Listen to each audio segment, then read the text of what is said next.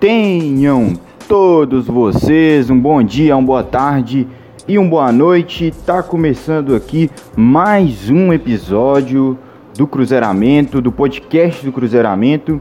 Eu sou o Matheus. Hoje vim aqui atrasado até, né? Eu sempre costumo lançar esse episódio um dia depois da partida. Infelizmente ontem eu não pude estar postando, então tô gravando aqui no domingo falar da nossa estreia na Série B, a estreia é, lá contra o Bahia na Fonte Nova, um jogo que a gente como torcedor tinha uma expectativa, né, do Cruzeiro poder já começar com a vitória. O time do Cruzeiro vinha com ótimos indícios, né, bem entrosado, é, conseguindo os resultados dentro de campo, não só os resultados, né, mas as atuações também estavam sendo convincentes.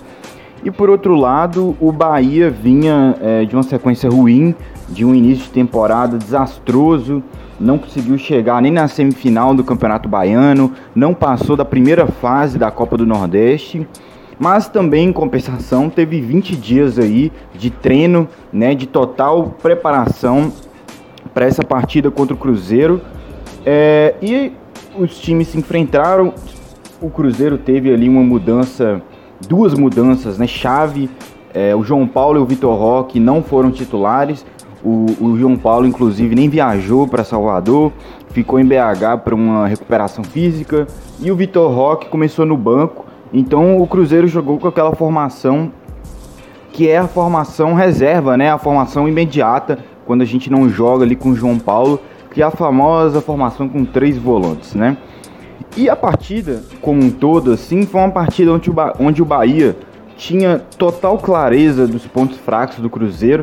Desde o início sabia que se pressionar a nossa saída de bola, é, a gente teria problemas. O Cruzeiro, é, todos sabem que tem essa filosofia. E o Cruzeiro não pôde se sentir confortável de fazer seu estilo de jogo, de desempenhar seu estilo de jogo, porque o Bahia estava o tempo inteiro ali tentando tirar os espaços, né? é um fundamento que o Cruzeiro precisa treinar mais, isso é um fato, é, essa questão da saída de bola. E eu acho que além de treinar mais, a gente precisa qualificar também é, os jogadores que estão fazendo essa saída de bola. Exemplo, Eduardo Brock não pode ser titular. A gente não pode ter no, no Eduardo Brock o nosso zagueiro titular. Ele no máximo tem que ser um cara para compor elenco.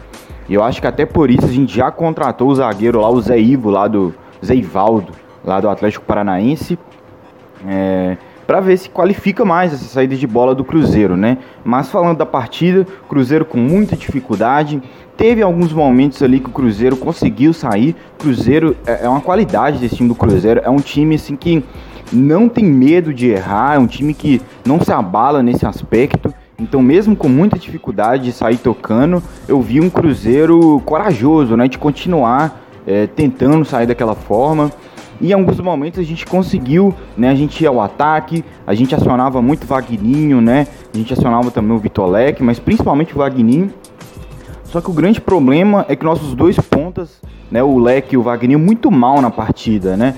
Principalmente o Leque muito mal, sem conseguir desenvolver nenhuma jogada. O Vagninho ainda tentava, né? Sempre tá tentando cruzando na área, sempre tentando dar um, um final para as jogadas que ele tentava mas assim, sem nenhum grande acerto, né?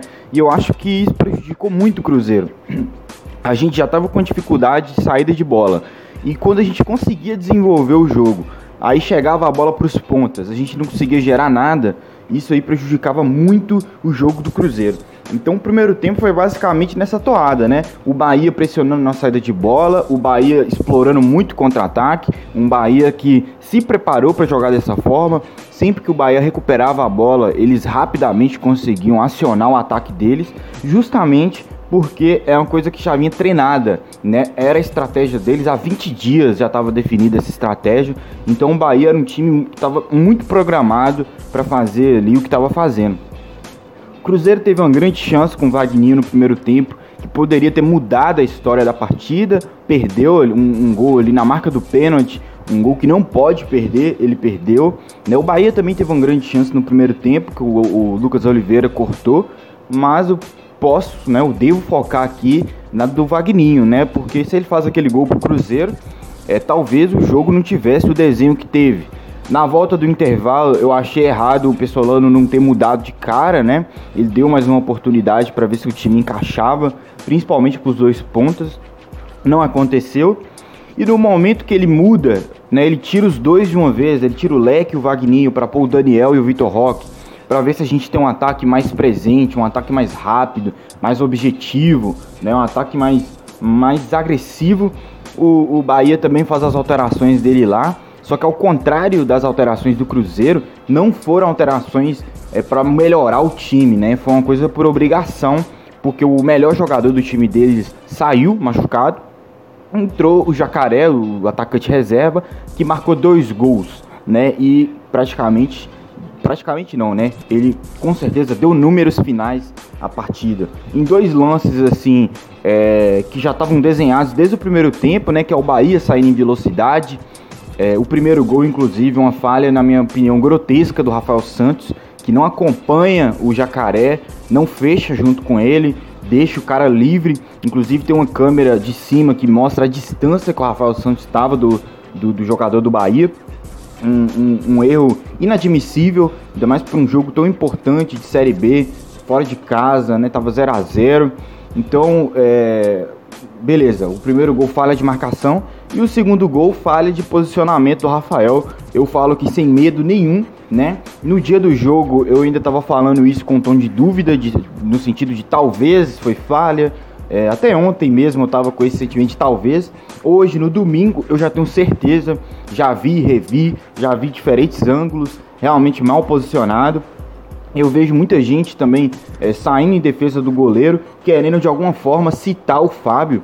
E eu tenho um recado aqui, cara, que essa é a maneira mais, mais é, com todo respeito da palavra, mais burra, a maneira mais burra de se fazer a defesa do Rafael é querendo citar o goleiro que ficou aqui no clube 16 anos, que ganhou dois brasileiros, duas Copas do Brasil, sendo protagonista, né? Então acho que tem maneiras mais inteligentes de você tentar é, defender um goleiro que não comparando com um cara que é tranquilamente superior a ele, né?